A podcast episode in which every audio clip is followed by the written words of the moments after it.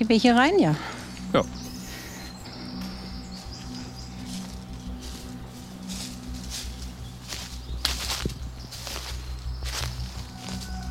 Zwei Meter siebzig, hast du gesagt. Ja, genau. Steht zumindest so in der Akte. Wachsen Einschusslöcher an Bäumen au mit? Nee, die wachsen nicht mit. Die bleiben quasi fast auf gleicher Höhe. Also von daher das, was wir da oben sehen, ähm, da wo so ein, sagen wir mal, Handteller großes Stück Holz fehlt oder vielleicht rausgeschnitten worden ist, da waren vermutlich die beiden Projektile drin, vermutlich Ja. die beiden Einschusslöcher. Okay, das ist jetzt so Handteller groß, die Rinde außenrum entfernt.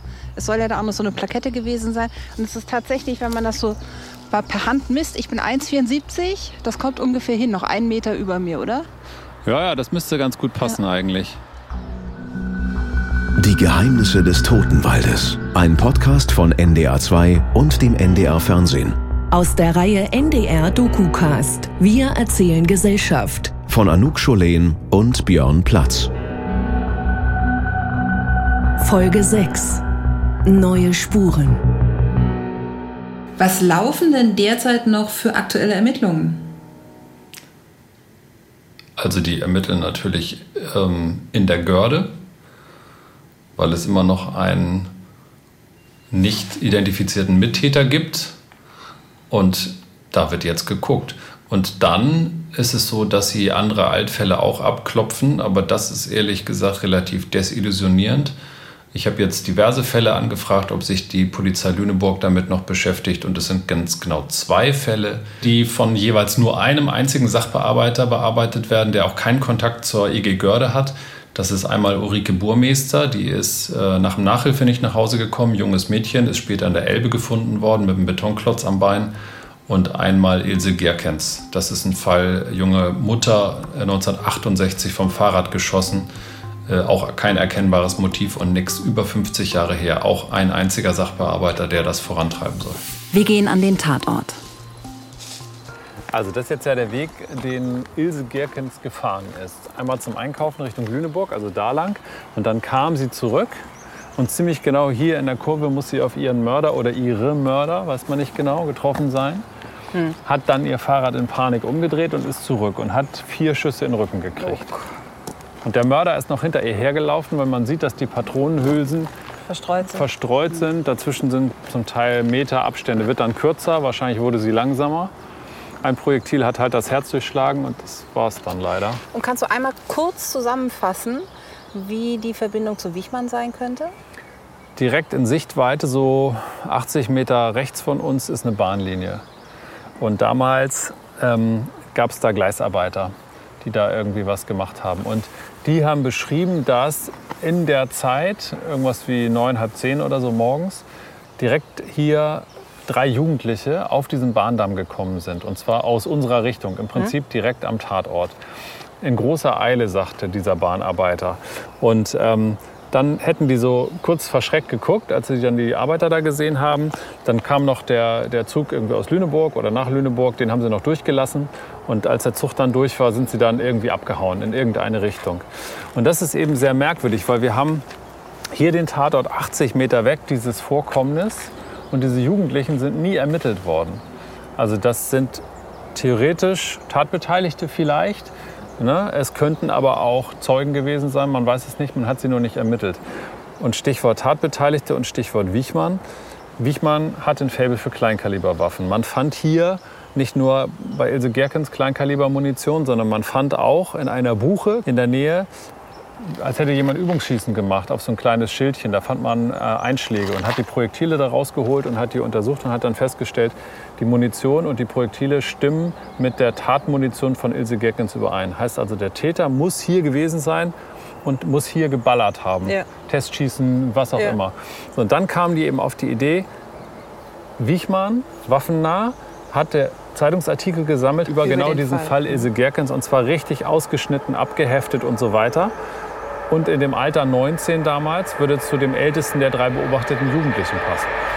Ähm, Es gibt aber nicht mehr Vermutungen, dass es Wichmann gewesen sein könnte, außer die Tatsache, waffennah, gerne Schießübungen gemacht, Kleinkaliber. Ja, und die Funde bei ihm, dass er sich so für diesen Fall interessiert hat, dass er alle Zeitungsartikel ausgeschnitten und richtig aufgeklebt und abgeheftet hat. Das hat er aber auch noch mit anderen Fällen gemacht, nicht nur bei denen, wo man annimmt, dass er was damit zu tun hat. Also ähm, er hat sich auch für den Heidemörder Thomas Ja. Holst interessiert und dessen Taten, das stimmt. Er hat auch Bücher gehabt über andere Verbrecher. Ähm, er hat aber alle seine Taten dokumentiert, alle Zeitungsausschnitte, die irgendwie, ähm, die da erschienen sind, die hat er abgeheftet und hat das so richtig akribisch gemacht. Von daher, das ist schon ein Indiz, was in diese Richtung geht. Und die Polizei hat dann natürlich überlegt, was ist die Motivation? Und wenn ich mir jetzt diese Spurenlage so angucke, dann könnte man sich vorstellen, es sind ein paar Jugendliche, die haben ein Kleinkalibergewehr, das konnte man damals sich über einen Versandhauskatalog bestellen, ist aber eine tödliche Waffe, auch wenn das wirklich nur Mini-Projektile Ja. verschießt. Es kommt eine Frau mit dem Fahrrad an, die stehen hier, die stoppen sie. Das Ganze gerät irgendwie aus den Fugen, weil die vielleicht ihn erkennt oder weil sie in Panik umdreht. Und wenn sie dann weg ist, dann äh, gibt es plötzlich den großen Ärger. Also muss man die stoppen. Und in dieser Dynamik fängt er an zu schießen und dann muss es zu Ende bringen. Was das war ich so eine allerdings Idee. merkwürdig finde, ist, dass äh, mit 14 Jahren hat er schon alleine eine Frau angegriffen. Und äh, ich finde, alles, was ich bisher über diesen Fall gelesen habe, alles, was ich bisher von dir gehört habe, war der eher alleine unterwegs. Möglicherweise gibt es einen Mittäter, der große Unbekannte in diesen ganzen Fällen. Es ist aber, es wäre das erste Mal, dass er proaktiv sozusagen mit zwei weiteren losgezogen wäre. Das irritiert mich immer so ein bisschen an der Geschichte. Aber dennoch ist der Fall Ilse Gerkens ein Fall, bei dem man sagen muss, man kann es nicht ausschließen, dass er was damit zu tun hat. Es gehört zu den ungeklärten Todesfällen. Ein Täter ist niemals ermittelt worden. Ja. Und man muss diesen Fall genauso behandeln wie viele andere auch, dass er möglicherweise auch ein Fall ist, der mit Wichmann in Verbindung zu bringen ist. Kurt Werner Wiechmann hat möglicherweise noch weitere Morde begangen, nicht nur im Norden. Von 1974 an lebte er mehrere Jahre in der Nähe von Karlsruhe. Auch aus dieser Zeit soll es ungeklärte Mordfälle geben. Wir fragen bei der dortigen Polizei nach. Kontakt äh, zu den anderen Kollegen, auf die Sie schon verwiesen haben, dann bitte. Ja? Ich danke Ihnen. Tschüss. Aus Karlsruhe. Polizei, Pressestelle, Karlsruhe. Was ist denn da das Problem? Die, Es, es, ist, es ist eine, äh, ich glaube, es ist eine Lebensaufgabe. Also, Aber hast du das Gefühl, die, die, die haben sich nicht sortiert oder hast du das Gefühl, die mauern? Die hängen sich an Formulierungen auf, ähm, die ziehen sich immer wieder darauf zurück, dass sie sagen, alle Anfragen, die irgendetwas mit der Görde in irgendeinem Bezug eventuell haben könnten, dürfen nur von der Polizei in Lüneburg beantwortet werden. Und wenn ich dann sage, ja, wir sind ja in Kontakt mit der Polizei in Lüneburg, es geht aber um ungeklärte Morde bei Ihnen aus der Region, habe ich jetzt zur Antwort bekommen, haben wir nicht. Es gibt keine ungeklärten Morde. Nee, was, die haben in der Aufklärungsquote von Region. 100 Prozent? Moment. Der, da, genau da habe ich auch reingegrätscht und dann sagte er, Sie haben ja mich nicht ausreden lassen. Wir haben bei uns im Polizeipräsidium keine ungeklärten Morde, aber In der Inspektion. es gibt ähm, in Pforzheim, das ist von Karlsruhe ungefähr so 40 Kilometer entfernt, da gibt es was. Ähm, ich glaube, was die gemacht haben, so klang das eben aus der Antwort raus, ist, dass sie in ihr System eingegeben haben, Anhalterin, Morde. Und daraufhin gesagt haben, nee, darauf haben wir leider keine Trefferanfrage. So klang das ein bisschen. Okay. Okay, aber es wird ähm, hoffentlich alles gut werden und der schickt mir jetzt hoffentlich alles, was er da hat. Plus einen Kontakt und dann finden wir vielleicht doch noch was raus. Ich glaube, meine erste Anfrage war von August. Wir haben jetzt Mitte September und ich habe nichts. Aber vielleicht kriege ich ja noch ein bisschen Schön. was. Übrigens kann ich noch schnell ergänzen. Ähm, ich habe ja jetzt nochmal als Update sozusagen mit der EG Görde gesprochen, äh, auch ein Interview gemacht mit dem Leiter der EG Görde, weil das letzte offizielle Gespräch, Sachstand, ist ja schon über ein Jahr her gewesen. Und man spürte sehr deutlich, dass er sehr frustriert war über die Art und Weise, wie der damalige Polizeipräsident der EG Görde aufgegeben hat, mit diesen ganzen Altfällen umzugehen, nämlich diese ähm, sogenannte Clearingstelle einzurichten. Und da war eine ganze Menge Frust dabei. Wir haben ja im Rahmen der Absuche im Jahr 2018 auf dem Grundstück äh, des verstorbenen Beschuldigten äh, über 400 Gegenstände sichergestellt, äh, haben sie dann anschließend mit dem LKA zusammen priorisiert. Von diesen Gegenständen, die wir ins LKA gegeben haben oder hätten geben wollen, ist die erste, ähm, der erste Schwall abgearbeitet worden, bis auf ein, zwei Asservate, die noch offen sind was die weiteren Spuren betraf, zum Beispiel auch die Hinweise aus dem ganzen Land, aus der Bundesrepublik, aus dem Ausland, was äh, ungeklärte Tötungsdelikte, Entführungsfälle und so weiter betrifft.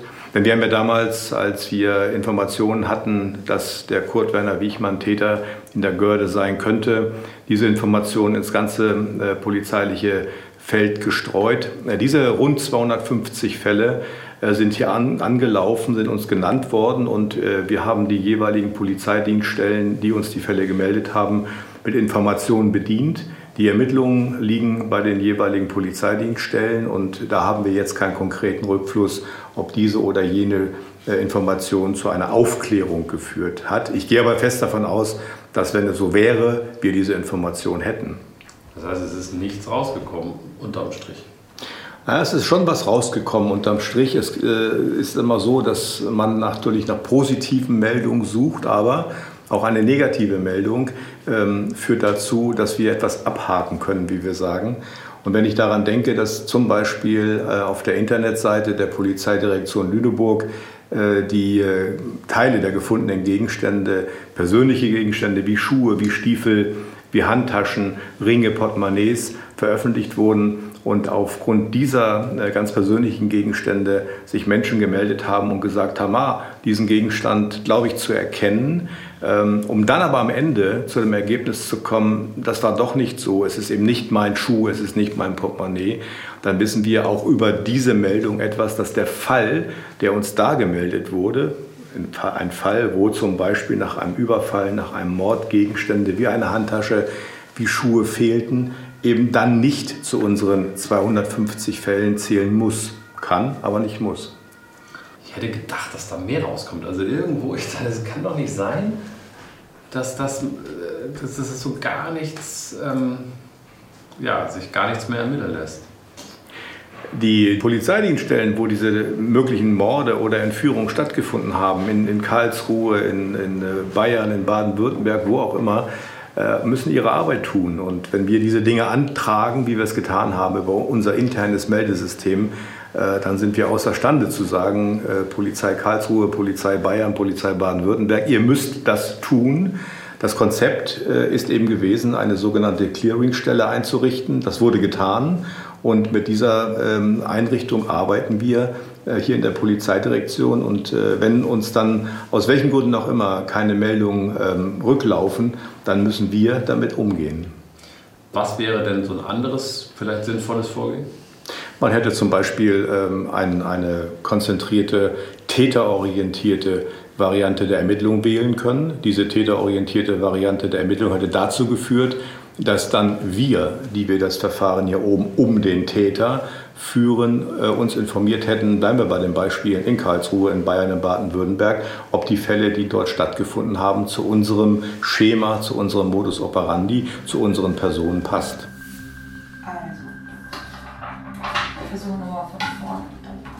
Unten drunter wegnehmen. Ähm, wollen wir mal versuchen, einen Zeitplan äh, zu machen und was wir morgen alles vorhaben? Ja. Achso, ich kann das auch einfach mal hier reintippen und mail euch das dann gleich. Okay. Wir fahren los um 8.30 Uhr in Lockstedt, ne? Genau. Weil Björn um 10 Uhr äh, verabredet ist mit dem Leiter der EG Görde. Mhm. Ich würde versuchen, in der Zeit in Lüneburg äh, ins Stadtarchiv zu gehen. Was auf jeden Fall cool ist, halt die Frage, ob du das in der Kürze jetzt hinkriegst, das zu organisieren. Ähm Soll ich einfach mal auf Doof beim Stadtarchiv in Lüneburg eben anrufen? Ja. ja Guten Tag, gut. Sie sind ja da. Ich, Anouk Scholen ist mein Name, NDR 2. Ich grüße Sie. Hallo. Ich habe eine Frage. Morgen haben Sie offensichtlich auch offen, das steht auf jeden Fall so im Internet. Ich hörte, dass es bei Ihnen im Stadtarchiv noch Unterlagen über Herrn Wiechmann gibt. Einiges. Dürfte ich mir das anschauen?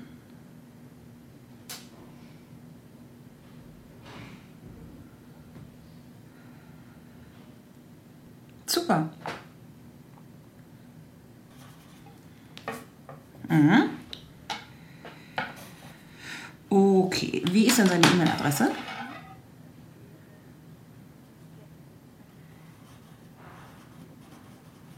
Ja. Ja. Hm. Mhm.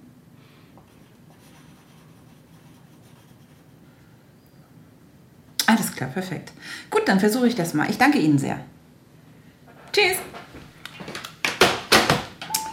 So, dann schicken wir doch mal eben dem Leiter des Stadtarchives eine E-Mail.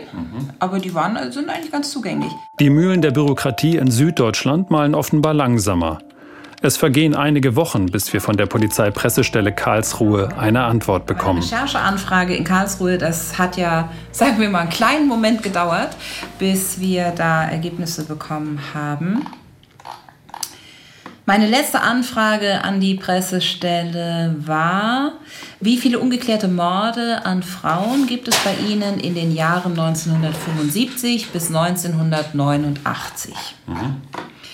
Die hatten ja erst gesagt, ja, ja, sie hatten Anhalterinnenmorde gesagt, nee, das gibt es hier nicht. Und dann haben sie verwiesen an die Pressestelle in Pforzheim und hatten gesagt, wir meinen, da sei mal was gewesen. Also Pforzheim habe ich auch angeschrieben. Die haben geantwortet, bei uns nie was gewesen. Also da gibt es nichts. Aber Karlsruhe hat auf meine Frage jetzt nochmal gewühlt und hat mir eine Liste geschickt. 75 bis 89 gibt es vier ungeklärte Morde in Karlsruhe bzw. in der Region. Weiblich 28 Jahre, April 1976, stranguliert, nachdem die Frau an Händen und Füßen gefesselt und teilweise entkleidet wurde. Weiblich 28 Jahre, 1978, Karlsruhe, gewürgt, zahlreiche Stichverletzungen.